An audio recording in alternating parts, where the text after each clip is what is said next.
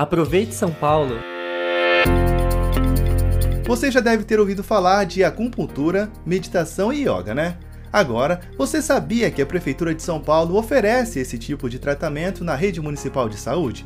E não são apenas essas. Com o aumento da procura, outras práticas integrativas e complementares também são oferecidas, como práticas corporais chinesas, terapia comunitária integrativa, aromaterapia e dança circular. Elas ajudam na recuperação e até previnem problemas mais graves de saúde. Se você tem interesse em saber mais, continue aqui com a gente que nós vamos te explicar. As 470 UBSs são a porta de entrada para ter acesso ao tratamento.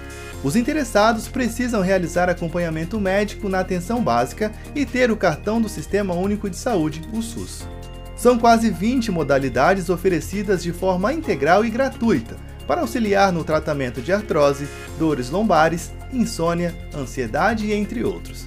E olha só, nos últimos cinco anos foram realizados mais de um milhão de procedimentos entre práticas individuais e coletivas nas unidades da Secretaria Municipal da Saúde.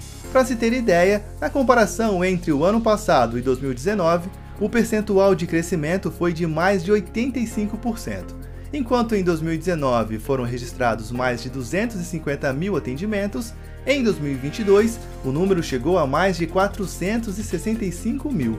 Somente no primeiro semestre desse ano foram realizados mais de 377 mil procedimentos.